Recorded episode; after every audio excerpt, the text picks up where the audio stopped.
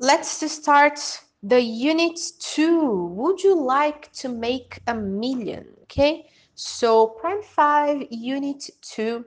Uh, uh, in our folder, this is number 15, July 6th. Okay, so class number 15.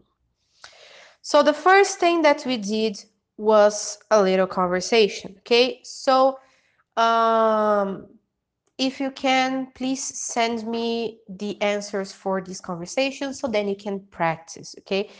It would be better if you could send uh, an audio, okay? So then I can also uh, give you a feedback on the on your speaking, on your pronunciation. Um, but if you can't, unfortunately, so then you can send a written message, uh, written answers, okay? So to start this unit, the conversation, first part is about reality shows. Would you like to participate in a reality show to make a million? Do you watch this kind of TV shows? And do you think that money is worth having your private life exposed? Uh, the next slide is about celebrities. So would you like to make a million by being a famous celebrity? What would you be famous for? So if you're a celebrity, would you be an actor, actress? Would you be a singer? Would you be a movie director? What kind of celebrity would you like to be? Next slide. What would you do if you had a million dollars? Uh, would you travel? Maybe what's the first thing that you would buy? So I will buy a house, I will buy a car.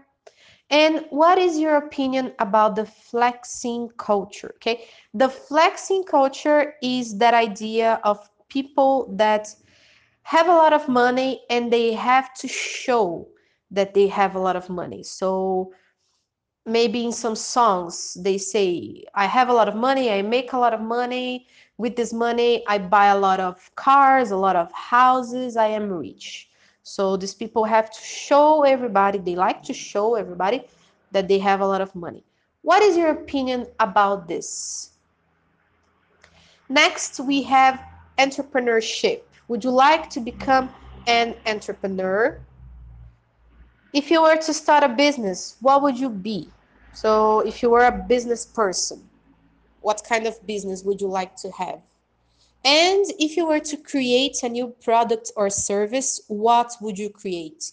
Maybe something that is going to help other people or maybe something that you think that is interesting maybe people will will like to uh, use this in the future?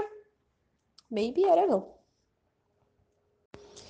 And then next we have a listening okay it is on page 20, exercise number one. Listen to the conversation about financing your business. Okay. Uh, this listening, the, the audio file is not in our folder. Okay. So for you to listen to this, to this audio, to this conversation, uh, please let me know so then I can send you the correct link. Okay. So then listen and then complete with the words that you understand. Okay. Also, after that, you have the answers on the slide. After listen to the dialogue, you have exercise number two. Complete the definitions with the correct words from the dialogue. So using the words that you completed in the vocabulary, you are going to find the best definition, the best meaning of each word, okay? So the first one is a type of financial service such as giving small loans, so on, so on. So which, this, this definition is for which word? Is it from loans? Is it from production? Is it from donate? Which of the words that you put in the in the dialogue, okay? And then also First, you do this one, and then you go to the slide to check the answers. Now let's go to the vocabulary. We are still on page 20. and we have a lot of vocabulary. So I'm going to read the words and then you can repeat to practice your pronunciation, okay? And then after you can search for the meanings. If you have any questions, if you have any troubles finding the correct meaning of each word, let me know that I can help you, okay? So let's go. Vocabulary on page 20. Opportunity. Challenge. Part-time job. Full-time job. Entrepreneur. Entrepreneurship. Leadership. Financial capital. Intellectual capital, human capital, experience, productivity, vision, value, mission statement, strategy, competitive, core competences, industry, partnership, creativity, innovation, venture, loan, investor revenue, profit, savings. Probably the most difficult word is entrepreneur and entrepreneurship. Okay, so entrepreneur, entrepreneurship.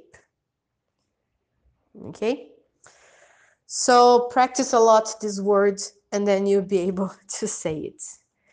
Uh, for homework in this unit, page 19, reading and checking information. So on page 19, you have a small text. How do you launch a business with little or no cash and no access to credit? Try bootstrapping. So here you have a listening, uh, um, you have the text and you also have the listening. So if you want, you can go to track two uh, in the folder of the classroom. And then you are going to answer uh, checking information one, two, and three. Okay. Number four, no need to do. Only number one, two, and three. And this is the end of the first class uh, related to unit two. Would you like to make a million?